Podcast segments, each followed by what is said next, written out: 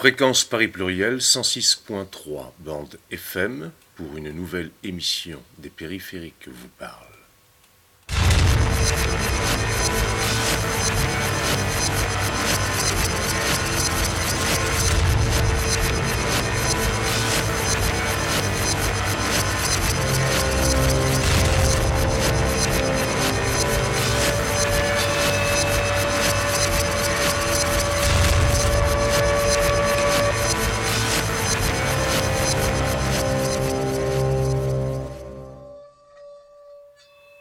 Cette émission est consacrée au lancement de l'Université du bien commun à Paris. L'Université du bien commun à Paris est née, une initiative citoyenne pour mieux connaître et défendre les biens communs matériels et immatériels. À travers un cycle d'ouverture intitulé Bien commun, histoire, actualité et perspective, cette rencontre, atelier, débat et projection d'octobre 2017 à avril 2018. Au 100 ECS, établissement culturel solidaire, en partenariat avec Fréquence Paris Pluriel.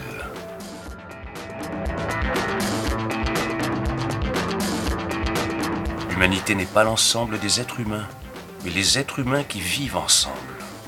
C'est pourquoi la question des biens communs invite à une réflexion qui permet de repenser la société, le rôle de l'État, de la démocratie, bref, la politique, la dynamique du partage et du collectif.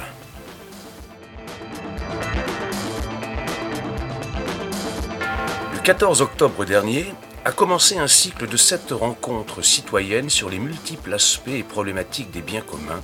Biens communs, biens communs au pluriel, communs, sont des notions et des pratiques en développement dans de nombreux domaines et disciplines et à travers des actions citoyennes dans le monde entier.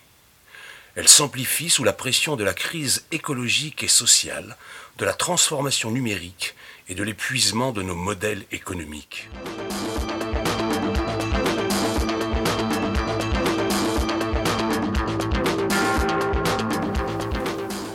Aujourd'hui, cette émission est consacrée à la deuxième session du cycle d'ouverture Bien commun, Histoire, Actualité, Perspective, proposé par l'Université du Bien commun à Paris.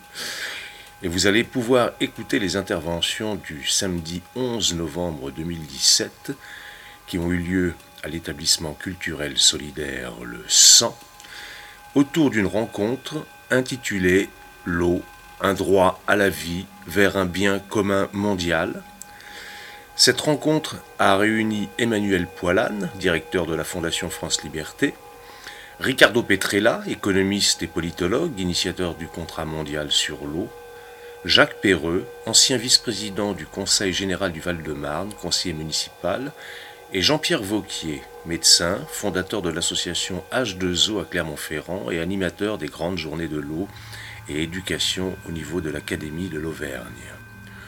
L'eau, en tant que bien commun vital et naturel, façonné par les êtres humains, essentiel et non substituable pour la vie, ne doit plus faire l'objet d'une marchandisation et monétisation généralisée comme c'est le cas aujourd'hui. Il en va de même de la privatisation et de la financiarisation de l'ensemble des processus du cycle long de l'eau à toutes les échelles d'organisation du vivre ensemble, communal, interrégional, national, continental et planétaire. Cela implique à la fois de prendre soin et de sauvegarder les ressources hydriques de la planète en tant que bien commun public de la vie, dans le but de garantir leur régénération et leur renouvellement indispensable à la qualité du capital biotique et sociétal de l'eau et de la terre sur notre planète. D'assurer ensuite à tout être humain un droit à l'accès à une eau de bonne qualité pour son usage propre et pour la vie des autres espèces vivantes sur la base du principe de la gratuité, à savoir la prise en charge des coûts relatifs à l'eau pour la vie par une fiscalité générale et spécifique, juste et redistributive. Il s'agit d'encourager les initiatives qui vont dans le sens d'une réappropriation sociale, culturelle et collective de l'eau de la part de toutes les communautés humaines les règles seront établies par les collectivités elles-mêmes sur la base de modalités transparentes et participatives hors marché financier et oligarchie globale, C'est dire l'importance de la jurisprudence du droit à l'eau. Vous allez maintenant pouvoir entendre Emmanuel Poilane, dont la Fondation France Liberté est en première ligne avec la coordination eau présidée par Jean-Claude Oliva dans la bataille contre les coupures d'eau en cas de non-paiement.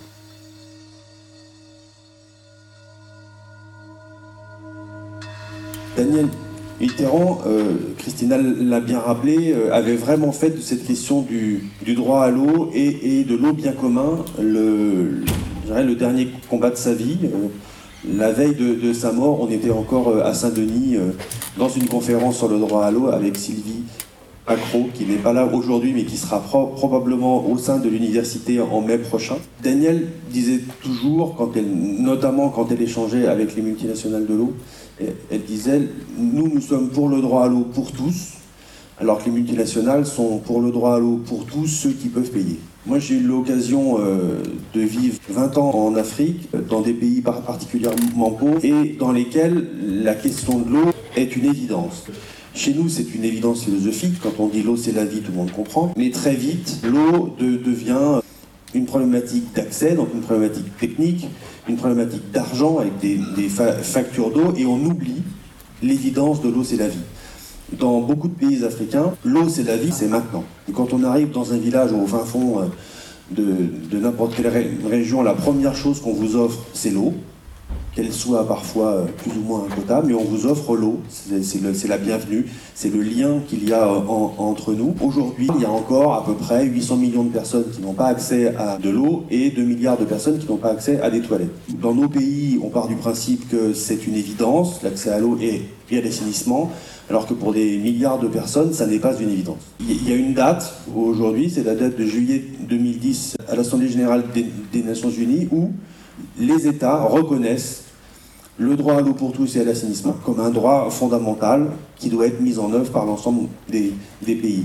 Malheureusement, ce que concrétisent les Nations Unies, ça reste par, parfois en vœu pieux et on a du mal dans des nations comme les nôtres à concrétiser ces, évidences simplement parce qu'on est dans des approches très économiques et pas dans des approches suffisamment euh, sociales. La première citation, c'est un dessin qui avait été fait par euh, Tinius au, moment où, la Fondation a, lancé la, campagne contre les coupures d'eau illégales. Et Tinius avait fait un, dessin avec un, gros monsieur euh, patron de multinationale et, puis un petit euh, personnage qui représentait l'usager du service public de l'eau. Il avait fait dire à ce patron de multinationale La prochaine fois, on vous coupe l'air. Et je trouve que c'est très vrai. C'est que c'est, il y, a cette évidence pour l'eau comme l'air de se dire on a besoin d'air pour respirer, pour vivre, on a besoin d'eau pour vivre. il ne faut pas qu'on l'oublie nous. Et la deuxième chose, c'est quelque chose qui m'a marqué profondément, c'est qu'au moment où la Fondation est allée devant le Conseil constitutionnel pour euh, valider cette loi qui interdit aujourd'hui les coupures d'eau en France, l'avocat de Veolia et de la SOR a écrit il a dit, il écrit dans, son, texte, euh, l'électricité est plus vitale que l'eau. Quand je l'ai lu la première fois, je me suis dit, comment quelqu'un peut écrire ça? Alors j'ai évidemment eu très envie immédiatement de l'enfermer dans une salle avec tout ce qu'il voulait, des, télévisions, des machines à café, des trucs de machin, sans eau, et qu'au bout de trois jours, on aurait vu ce qui restait. C'est quand même impressionnant de manque d'évidence philosophique et de manque d'évidence physiologique. Et donc, euh, si au, regard de cet après-midi euh, qu'on va partager vous ressortez avec à la fois euh, des éléments qui permettront de concrétiser cette évidence de l'eau bien commun et cette évidence du partage et cette évidence de la place de l'eau dans nos sociétés, on aura, on aura fait un pas. Et ce que j'espère surtout, c'est qu'au sortir de cet après-midi, vous pourrez devenir vous aussi des ambassadeurs de bien par un certain nombre d'actions.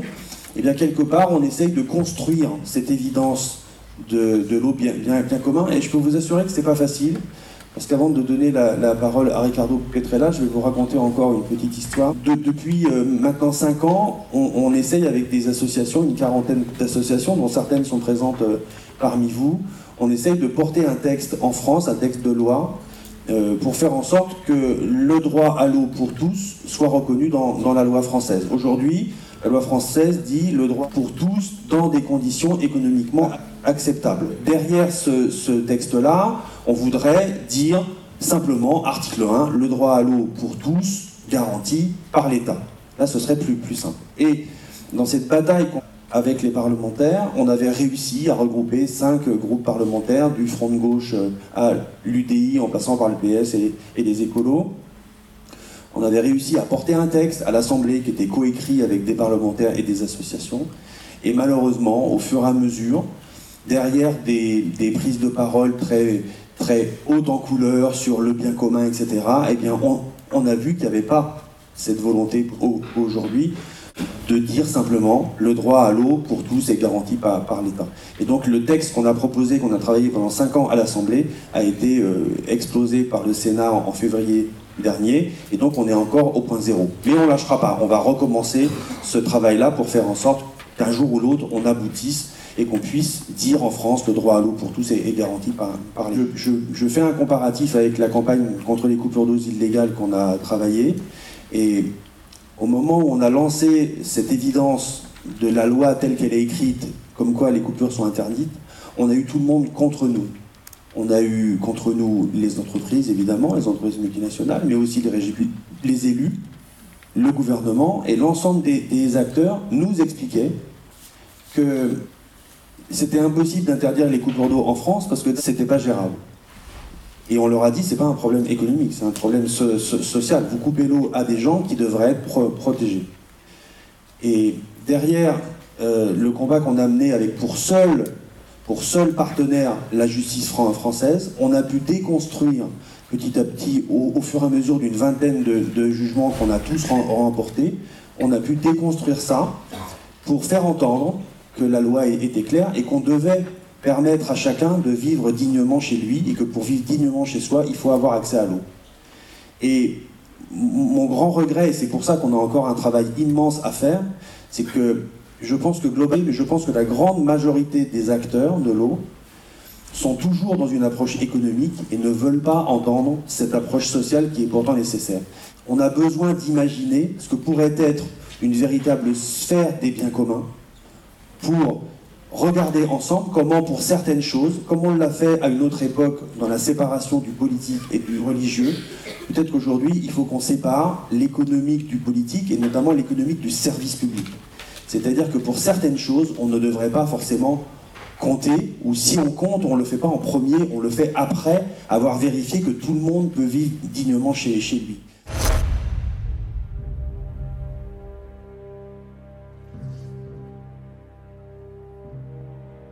Et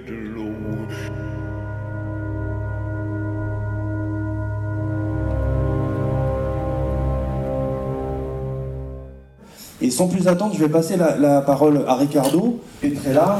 M'a dit de le présenter euh, autour, comme ça a été fait par Christina, de la rédaction du manifeste de l'eau, du contrat mondial de l'eau. Euh, c'est l'écrit qui a fait que Daniel Mitterrand s'est engagé sur ce combat-là.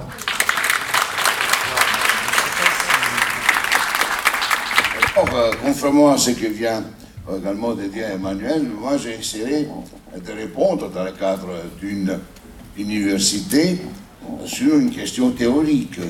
C'est de voir ensuite quels sont euh, les éléments d'action euh, citoyenne par rapport à une tentative de compréhension de l'évolution du monde dans lequel euh, nous vivons. Et cet après-midi, je voudrais soumettre à votre attention la thèse sur la bifurcation, un prix Nobel de la chimie qui avait inventé que l'évolution chimique euh, passe toujours par la bifurcation. Et il y a à Prigogine, c'est un collègue de l'Université libre de Bruxelles qui a reçu le prix Nobel. La thèse euh, soumise à votre attention, comment est-ce que nos sociétés ont pu, à partir d'un chemin traditionnel euh, qui considérait toujours que l'eau est le symbole de la vie, la source de la vie, le beau et bien de l'humanité, patrimoine de l'humanité, patrimoine commun, bien commun, bien social, euh, etc.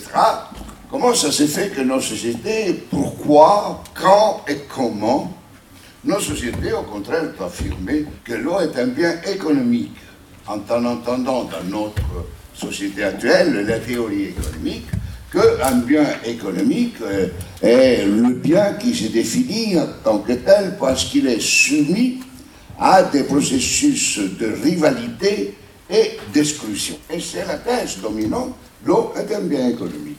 Comment ça se fait? Alors je vous propose rapidement d'aller chercher les, processus, les, les, évolutions qui, euh, ensemble, mises ensemble au cours des 40 euh, dernières années, ont amené nos sociétés à faire ce choix et à créer tout un sentier, un chemin du devenir euh, de nos sociétés à partir de la théorie que l'eau est un bien économique et non plus social. Il y a, à mon sens, quatre gros processus qui sont intervenus.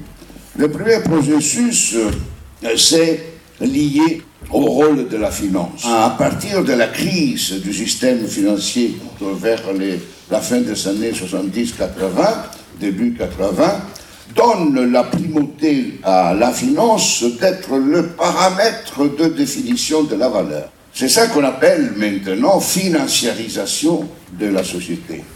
C'est-à-dire que la valeur euh, ne peut s'exprimer qu'à travers des critères de propriété, rendement, productivité, du capital financier.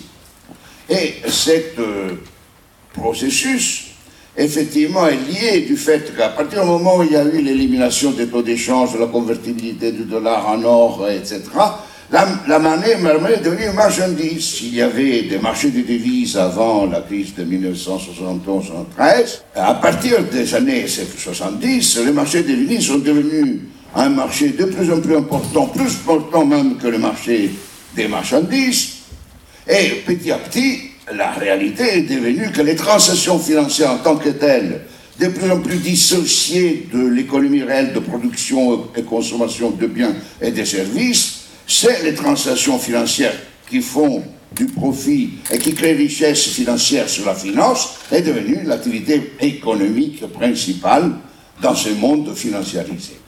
Deuxième processus qui est intervenu, les, échanges ont vite débordé à partir des années 70, grâce aussi à la financiarisation croissante, euh, ont débordé les frontières des économies nationales. L'économie nationale petit petit perdu cette grande connotation, configuration qu'elle était dans la vie quotidienne du monde. Ah, déjà vers la fin des années 70, on disait que le commerce extérieur a été plus important dans la contribution de la création du produit intérieur brut que l'activité économique proprement dite la production des biens et des services. Et on avait constaté, par exemple, que finalement, déjà vers la fin des années 80, début 90, que les commerces intra des entreprises multinationales représentaient 60% du commerce mondial. Et ce n'est pas par hasard que euh, cette phase où le commerce devient l'espace social de détermination de la monnaie en termes financiers, et on le trouve avec la création qui devait culminer la sacralisation de la globalisation marchande, qui était la création de l'Organisation mondiale du commerce. Le débat jusqu'à 1994, à partir après la Deuxième Guerre mondiale, était pourquoi ne créons pas une Organisation mondiale du développement? On ne l'a jamais créée. L'idée était de dire que le commerce doit servir à une politique de développement. Eh bien, on n'a pas voulu ça. En 1994, on a créé l'Organisation mondiale du commerce. Et c'est là qui a été affirmé de manière en plein soleil euh, le fait que l'économie dominante, les théories dominantes disent que la valeur se crée dans l'échange. En l'absence d'échange, il n'y a pas de valeur. Deuxième grand processus. Troisième grand processus, euh, c'est la technologisation.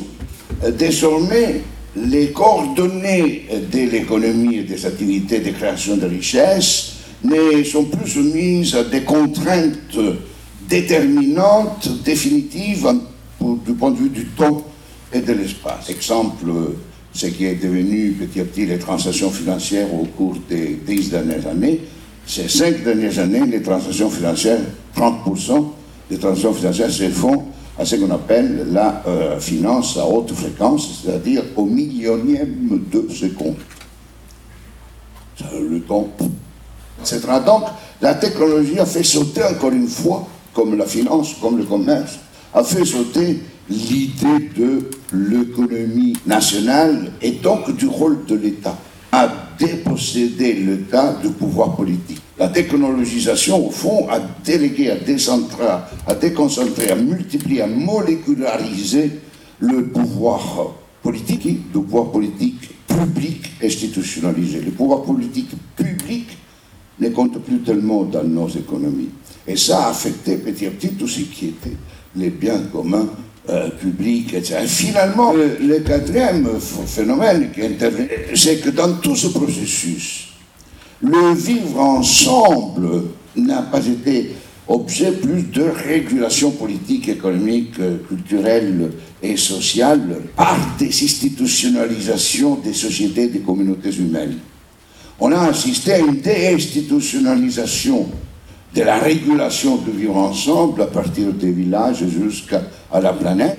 Et ça, c'est une des plus fortes raisons qui a fait que la bifurcation vers l'eau en tant que non plus bien commun, euh, public, organisé aux différentes échelles des bassins, etc., ou des États ou des communes, a explosé, on a affirmé la primauté de la micro-institutionnalisation de la régulation des intérêts corporatistes. Et aujourd'hui, on ne parle plus de règles mondiales euh, ou de régulation politique mondiale. On dit non, non, chacun doit auto-organiser les villages, les villes, euh, les entreprises, il n'y a plus problème de contrat mondial du travail ou des contrats de secteur du travail. C'est au niveau de l'entreprise que tout doit être réglé. Il n'y a plus question d'avoir une banque centrale. Ce sont les acteurs eux-mêmes ceux qui possèdent les fonds d'investissement qui règlent, ils le règlent au niveau où ils veulent, etc. Et c'est donc qu'on a, on a complètement molécularisé négativement le vivre ensemble. Si vous mettez ces quatre choses, on comprend que l'eau n'est pas un bien commun. Et il y a malgré tout des chemins de révolte.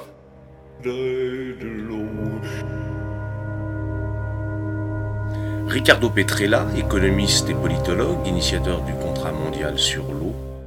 Les dates qui marquent la bifurcation. Dans le fond, fond de la scène mondiale de l'évolution de notre histoire, il y a euh, une date fondamentale qu'en 1980, quand pour la première fois la Cour suprême des États-Unis a légalisé pour la première fois dans l'histoire humaine la brevetabilité du vivant. L'eau est vivante. C'est la plus grande date qui détermine l'histoire de nos civilisations de nos temps. C'est la brevetabilité du vivant. On peut devenir propriétaire à titre lucratif et à titre privé de toute forme de vie pendant 17 à 25 ans. À l'heure actuelle, il y a 8000 et quelque chose brevets sur le vivant dans le monde. Rien n'échappe. Cette euh, brevetabilité, nous l'avons copiée en 1998. La directive européenne dit aussi qu'on veut breveter. Et puis alors, le premier signe, c'est quand on a discuté de la conception de la décennie internationale de l'eau 1981 euh, et 1990 par l'ONU, et là, des gens disaient qu'est-ce que c'est du droit, qu'est-ce que c'est cette histoire? Il y avait des pays qui avaient commencé à dire non, interdire d'accord, ce n'est pas un bien social, c'est malgré tout quelque chose d'important pour l'économie, etc. Et, et, la même question est venue quand on a discuté autour de 1987 euh, le rapport de Brundtland sur euh, Our Common Future, euh, qui était le rapport fondamental de toutes les théories dans nos sociétés sur la soutenabilité, sur le développement durable. Je vous rappelle que euh, le rapport Brundtland n'a pas été formellement accepté par l'ONU parce qu'il y avait des États qui ne voulaient pas et n'ont pas voulu. La décision finale a été que l'Assemblée générale des Nations unies a reconnu l'existence de ce rapport et qu'elle a été la base du compromis de dire que euh, le développement durable n'est pas un, développement substitutif, alternatif au développement économique, mais qu'on euh, considère que le développement durable est un facteur positif de développement, de croissance de l'économie. Alors, si vous considérez ça, vous pouvez imaginer tous les effets qu'il a eu sous la conception de l'eau.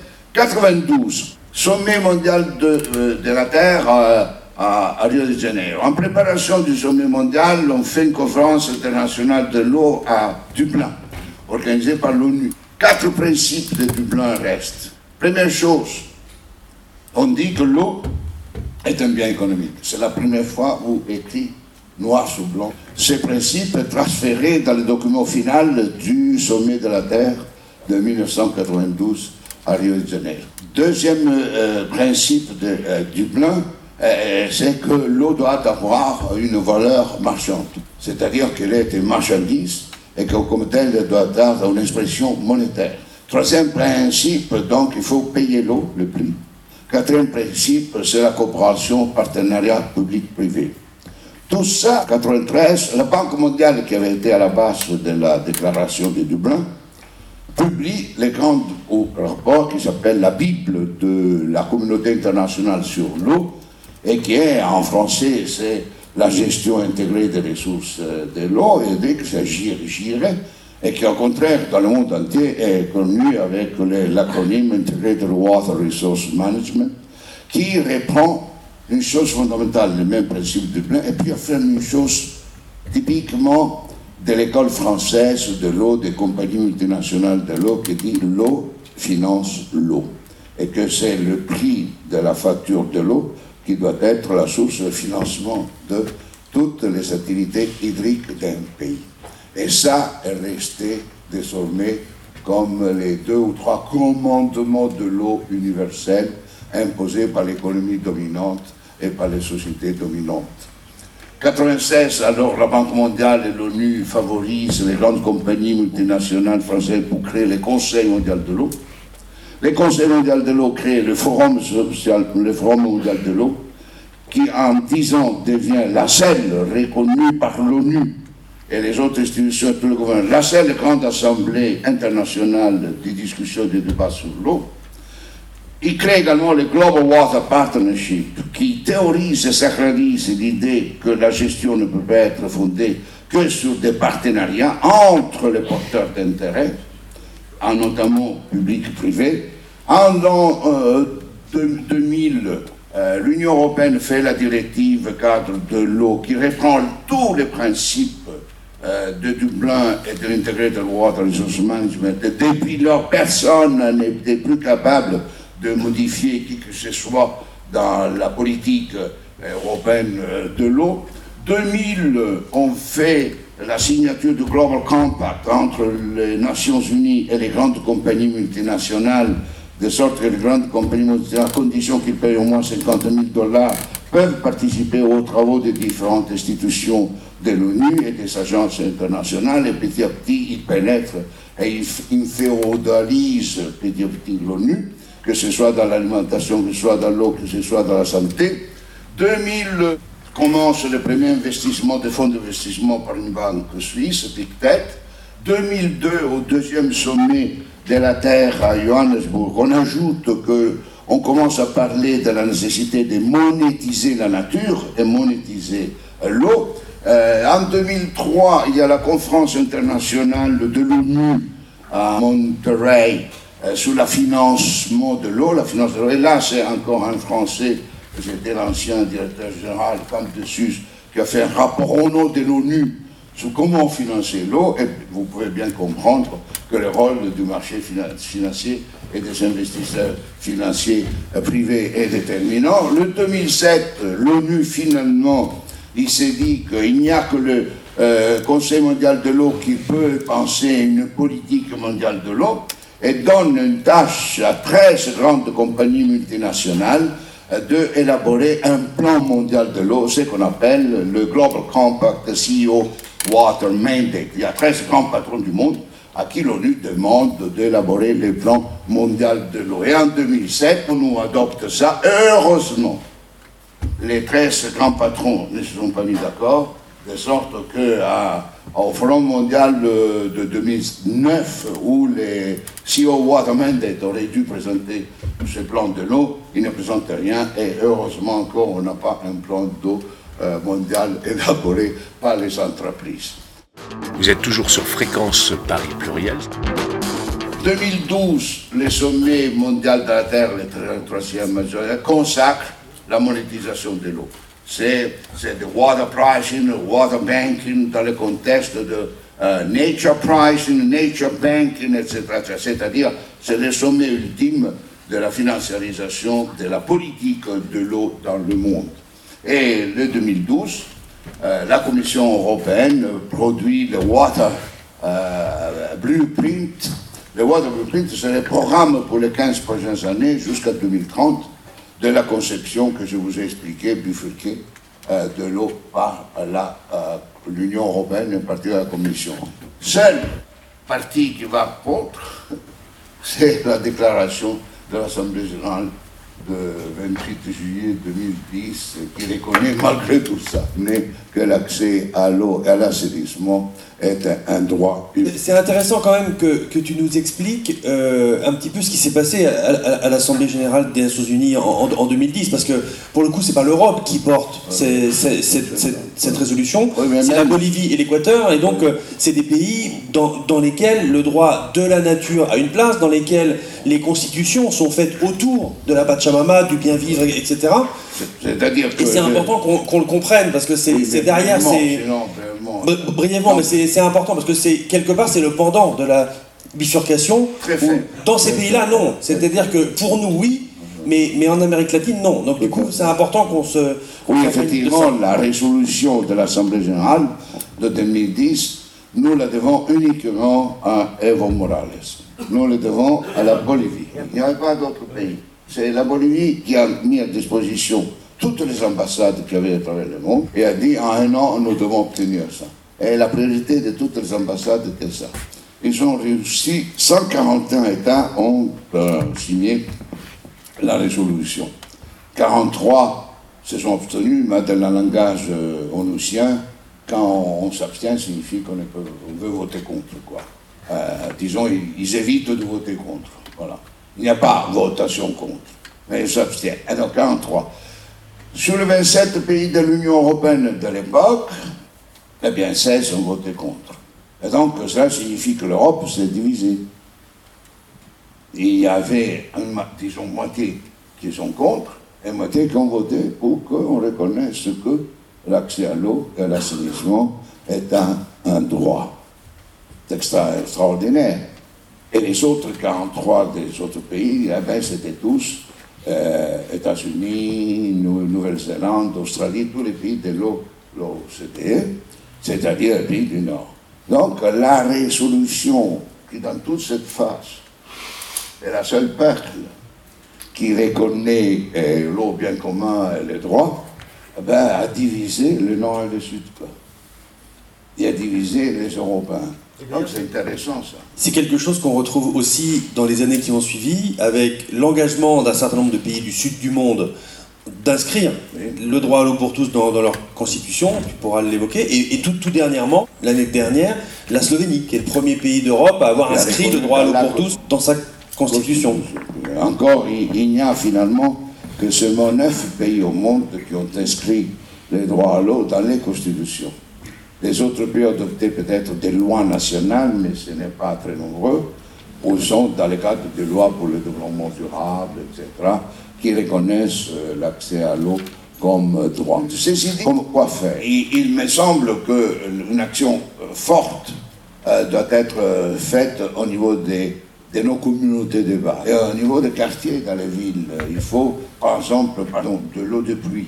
Dans nos villes, l'eau de pluie, et laisser On ne fait rien. Ma thèse de dire qu'à partir de l'eau de pluie, on pourrait valoriser de nouvelles formes de vivre au niveau urbain et de nouvelles formes sociales.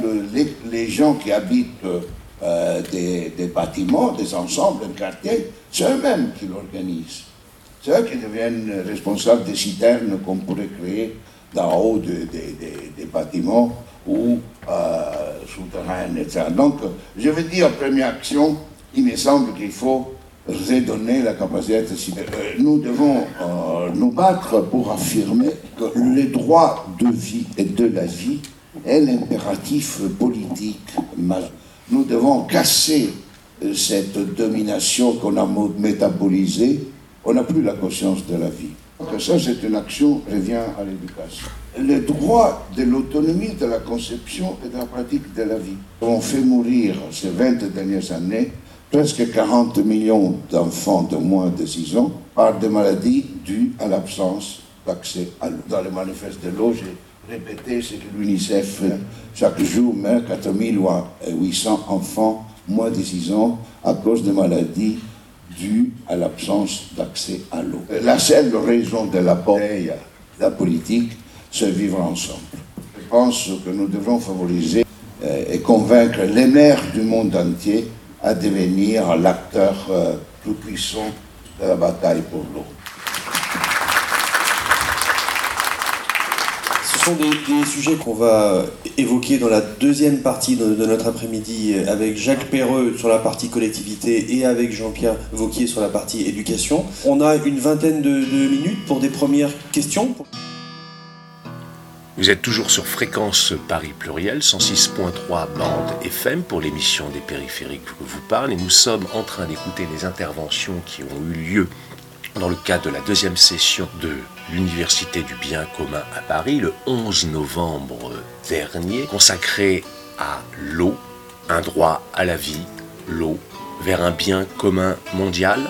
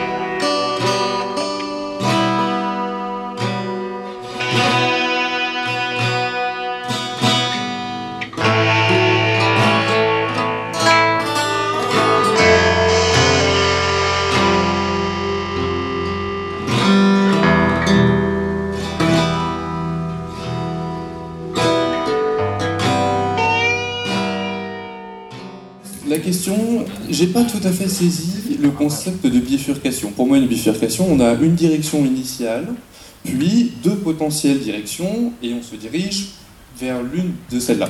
Donc j'ai bien compris quelle était la direction actuelle de la bifurcation, c'est-à-dire l'eau est un bien marchand et financier.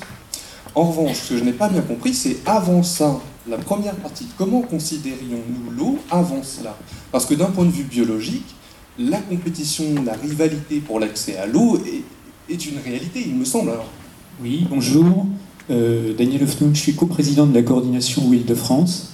Alors, je vais, je vais rebondir un petit peu, euh, d'une part, sur l'exposé de Ricardo par rapport à 2012, puisqu'en 2012, euh, les associations engagées sur l'eau, dont France Liberté d'ailleurs, ont participé à un deuxième forum qui était un forum alternatif de l'eau à Marseille, au même endroit que le forum mondial pour essayer de définir euh, des alternatives, des alternatives qui soient en particulier la reprise de l'eau en gestion publique, qui soient des alternatives euh, dans les pays émergents euh, en reconquête du droit à l'eau par une autre acceptation de l'eau. Alors par rapport à la question qui vient d'être posée, je, voudrais, je voudrais rebondir parce que je crois que la rivalité et la compétition effectivement, sont une valeur très marchande, mais ce n'est peut-être pas euh, la valeur euh, des systèmes naturels. Je crois qu'il y a une autre valeur euh, qui est en train d'être découverte actuellement. J'ai assisté à un symposium à Montréal il y a, peu de temps qui s'appelle Sol vivant et là-dessus ont été mis en avant les notions de coopération entre organismes vivants. Hein. par exemple, les coopérations entre les mycorhizes, euh, les petits champignons du sol qui vont euh, amener l'azote, qui vont capter l'azote et qui vont l'amener, euh, par exemple, aux, céréales qu'on va planter à côté. La coopération entre légumineuses qui vont capter l'azote et, et céréales. Donc il y a toute une série de coopérations qui existent dans la nature sans laquelle notre monde n'existerait pas. Et peut-être euh, partir d'une explication du monde basée sur la rivalité et la compétition économique. Et, là, la bifurcation, elle est là. C'est-à-dire qu'on a abandonné la notion de coopération et je crois que le, paradigme d'un monde nouveau, ce sera un monde basé sur, euh, sur la coopération. Oui, bonjour, c'est Rotillon.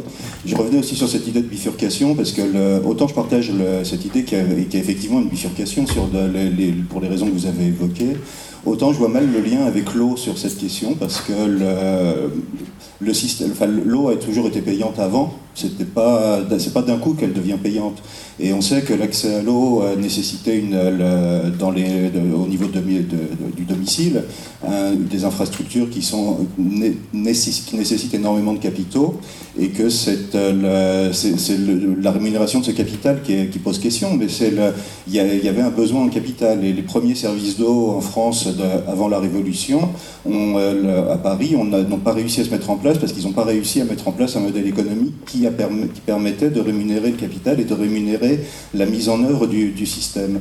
Mais quand il n'y avait pas de, service d'eau euh, structuré, les gens achetaient de l'eau.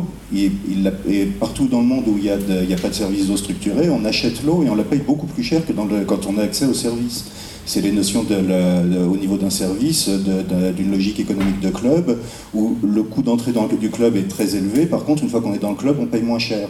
Et ça, c'est quand même, à ce niveau-là, je ne vois pas l'impact de la bifurcation là-dessus si ce n'est qu'on va vers des, logiques économiques beaucoup plus renforcées, ça je suis complètement d'accord, mais on ne vient pas d'un monde où l'eau n'était pas une marchandise qui était parfait à un monde qui devient un monde difficile aujourd'hui. Ça, c'est à ce niveau-là, je ne vous suis pas du tout.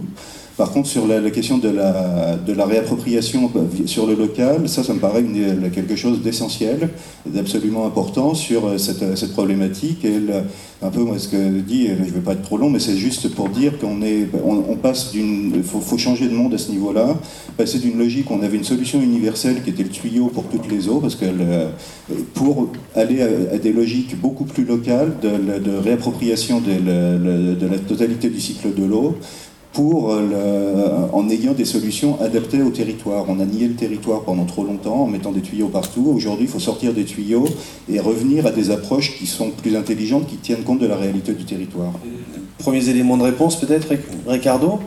Euh, on, partage la, réponse. Je, voudrais rebondir très rapidement sur la question de, la rivalité et de la, coopération.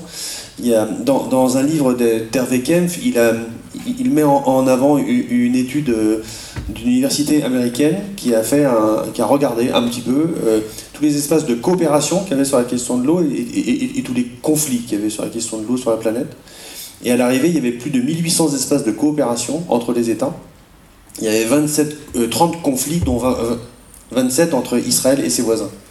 Et donc ça veut dire que globalement, l'humanité s'est quand même construite au fil de l'eau. Et, pour moi, quand Ricardo parle de la bifurcation, c'est quand même ça. C'est qu'il y a, pendant, pendant des millénaires, il y a eu cette évidence du partage de l'eau, il y a eu cette évidence de la construction de nos sociétés en lien avec l'eau, avec les fleuves, avec les sources, etc. Et ce n'est que par la technique que par la technologie qu'on s'est éloigné de, de ce modèle-là. Et d'ailleurs, quand on va dans des pays qui n'ont pas la chance d'avoir ce type d'infrastructure, on retrouve les, espaces de, de, coopération. Puis la seconde, la, seconde, chose qui est essentielle, je, pense, c'est qu'il faut absolument qu'on distingue le prix de l'eau du prix du service d'accès à l'eau. C'est-à-dire que ce qu'on paye quand on paye sa facture d'eau, c'est tout sauf l'eau. Ce qu'on paye, c'est les usines, c'est les tuyaux, c'est l'assainissement derrière, mais, mais c'est pas l'eau elle-même. Et, et, comme on n'a pas fait l'effort en termes de, de sémantique de dire on paye le prix du service permettant de rendre accessible une eau propre chez soi, et qu'on fait le raccourci en disant je paye l'eau, bah, du coup on, s'éloigne de la réalité de ce bien, bien commun, et, c'est pour ça qu'on est rentré dans une, dans une dynamique capitalistique où plus on vend d'eau, plus on a d'argent et, mieux c'est, alors qu'on devrait être dans une économie de moyens qui démarre dans la nature, comme c'est le cas par exemple sur, Grenoble, où Grenoble a fait le choix depuis très longtemps, plus de 100 ans, d'investir dans la protection de sa ressource en eau, et Grenoble distribue au robinet une eau non traitée. une eau qui est, est naturellement propre. Et donc, dans ce cadre-là, on peut avoir des économies de moyens. Par contre, pour une multinationale, et le cas de la Bretagne est, est, dans cela très intéressant, en Bretagne, on a fait le choix inverse. On a dit, bon, l'eau, elle, est polluée dans la nature euh, par le, modèle agricole, le, modèle d'élevage, etc. On va apporter une technologie qui va permettre de purifier l'eau. Et du coup, ça, ça rapporte plein, d'argent. Parce que plus on a de machines, plus on a de, technologies pour purifier l'eau, et plus ça, coûte cher. C'est pour ça qu'à Grenoble, on va payer le, mètre cube d'eau 1, 1 euro, et en Bretagne, 7 euros dans, dans, dans, dans les zones les, les plus compliquées. Et donc il faut absolument que dans l'action qu'on mène avec les, citoyens, on puisse refaire ce lien entre l'eau dans la nature entre l'eau qu'on a au robinet et l'eau qu'on rejette dans la nature, pour faire en sorte qu'on ait l'ambition à la fois d'avoir une eau pure dans la nature, de faire en sorte de, rendre le coût du, service, le coût de l'accès le, plus, le plus faible possible, et qu'ensuite on trouve les moyens de traiter l'eau soit par les plantes, soit par les usines, etc., mais la rendre à la nature dans, un état le, plus correct possible. Et si on, si on imagine ce cercle vertueux, parce qu'évidemment quand on parle du, cycle de l'eau, on est quand même dans, cet espace de, cercle vertueux, on peut très bien l'imaginer dans, un cadre d'économie de moyens et pas dans un cadre de concurrence, de compétition de prix. Et si on réussit à faire ça, on se donne une chance de réimaginer la place de l'eau dans les sociétés. Moi, quand je parle de bifurcation, je parle d'une bifurcation qui est en cours de se faire. Euh, moi, je pense que nous sommes en face d'une grande rupture. Les quatre euh, facteurs que j'ai énumérés sont des ruptures, des ruptures structurelles dans la manière de voir le monde. Elles n'existaient pas avant. Ce sont des choses comme vision du monde, de la vie, qui est complètement nouvelle.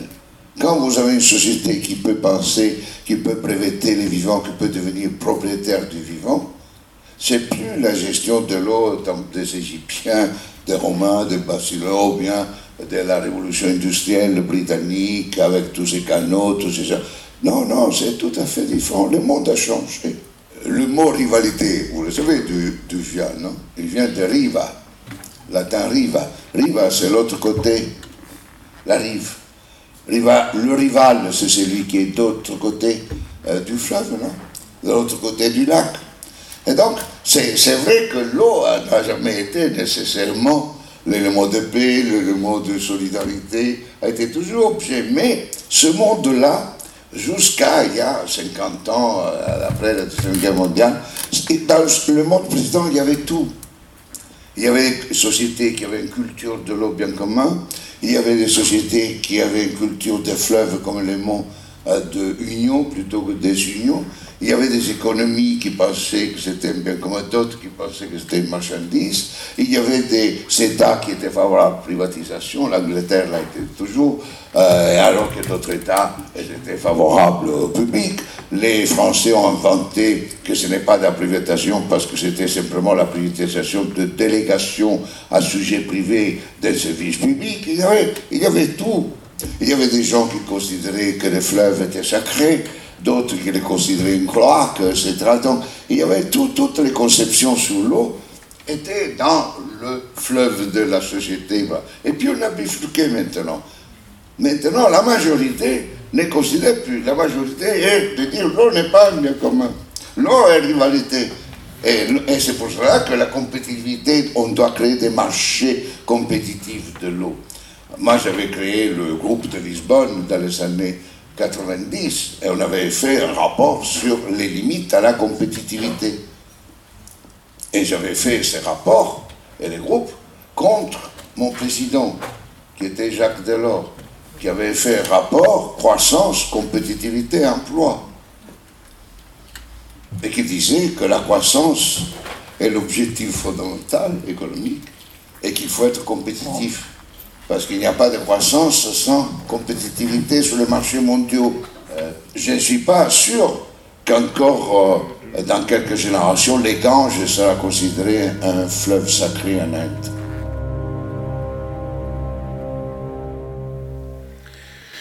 Vous allez maintenant pouvoir entendre Jacques Perreux, qui va retracer les difficultés et les succès de lutte pour la remunicipalisation et la republicisation des services hydriques, non seulement à Paris, dans le Val-de-Marne et en France, mais également en Europe et ailleurs. J'ai eu la chance euh, de devenir élu, et puis je vais vous passer les, étapes, et de devenir vice-président du Conseil général du Val-de-Marne. Et quand on devient vice-président du Conseil général, c'est comme quand on devient ministre, on n'est pas toujours, euh, euh, on ne sait pas toujours quel portefeuille on va avoir. Et moi, il se trouve que j'ai écopé, non pas du ministre, d'un portefeuille qui m'intéressait pas, on aurait pu avoir la voirie et les circulations, mais j'ai eu l'eau et l'assainissement dans un département qui avait un service public très puissant de 350 personnes et que donc j'ai dirigé ce service public. commence.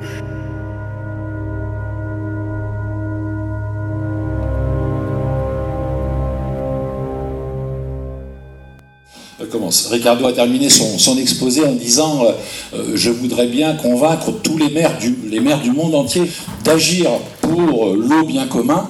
Euh, il se trouve que ce pouvoir-là, sur l'eau, c'est les maires qui l'ont. C'est-à-dire que tout maire qui veut faire bien commun de l'eau le peut.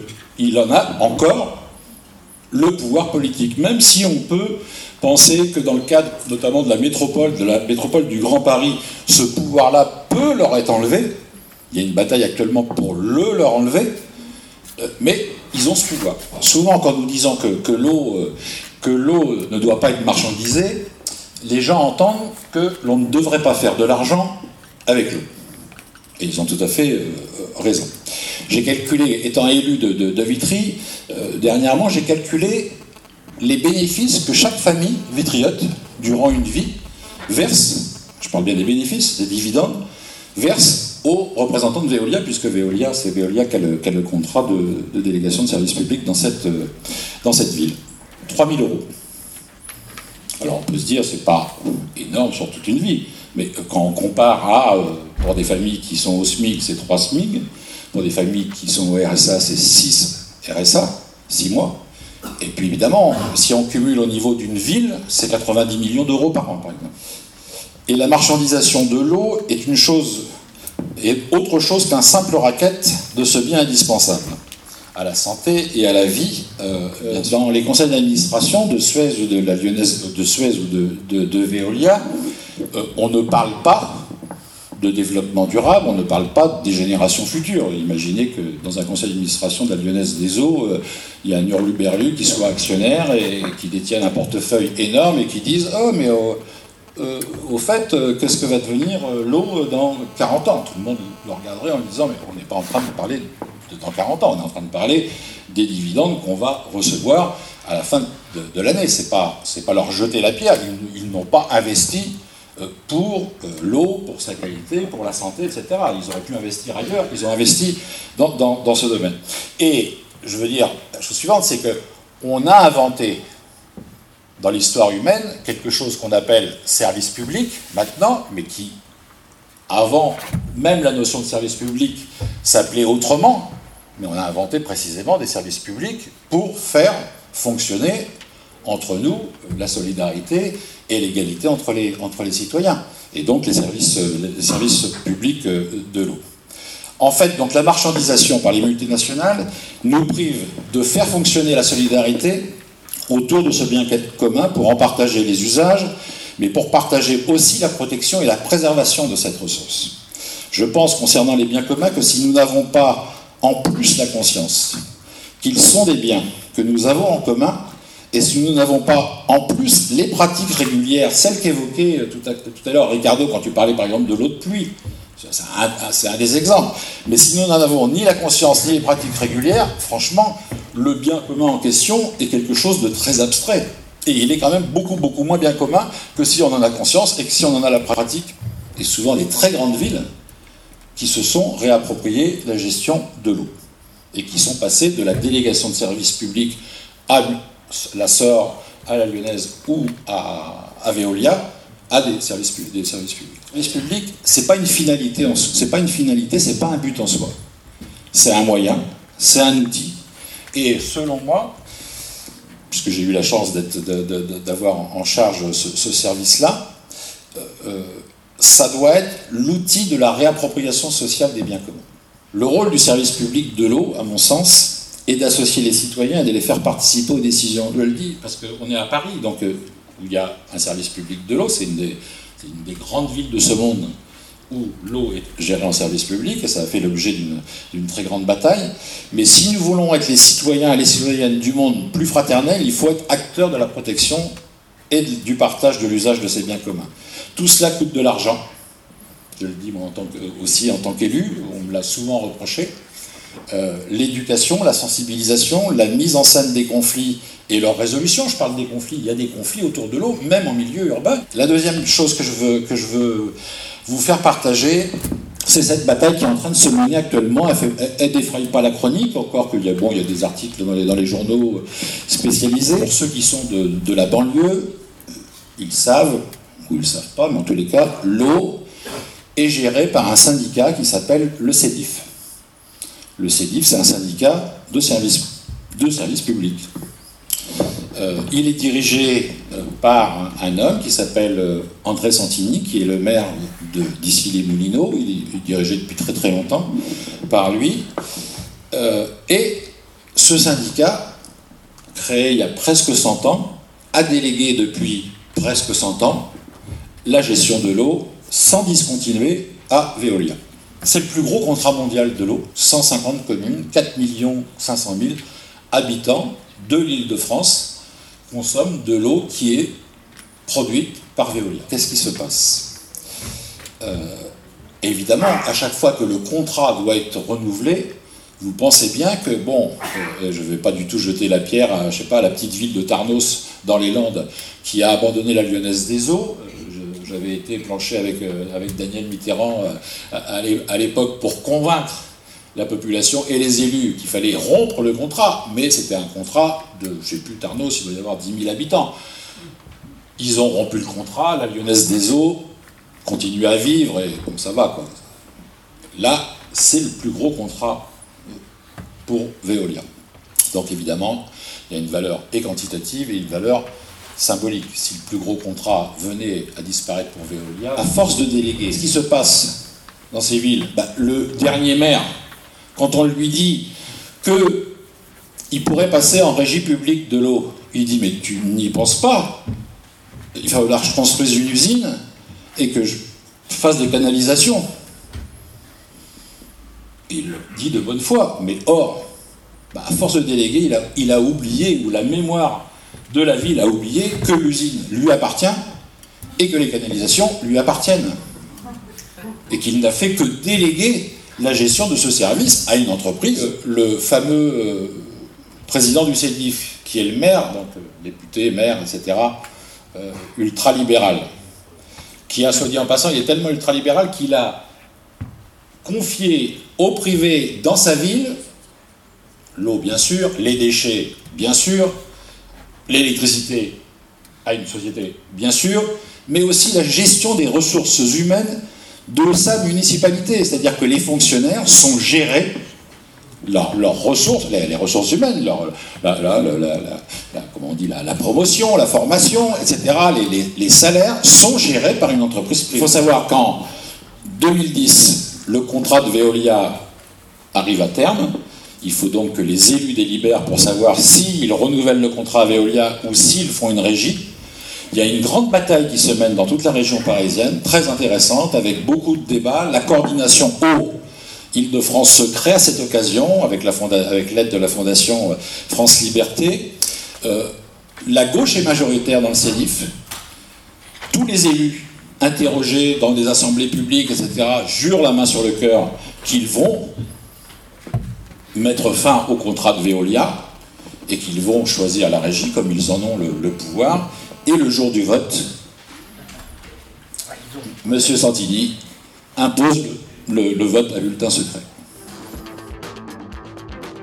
Vous êtes toujours sur Fréquence Paris Pluriel 106.3 bande FM. Ainsi se termine cette émission des périphériques que vous parle, lors de laquelle vous avez pu écouter les interventions de Ricardo Petrella, économiste et politologue, de Jacques Perreux, ancien vice-président du Conseil général du Val-de-Marne, conseiller municipal, et d'Emmanuel Poilane, directeur de la Fondation France Liberté, lors d'une rencontre de l'Université du bien commun à Paris consacrée à l'eau vers un bien commun mondial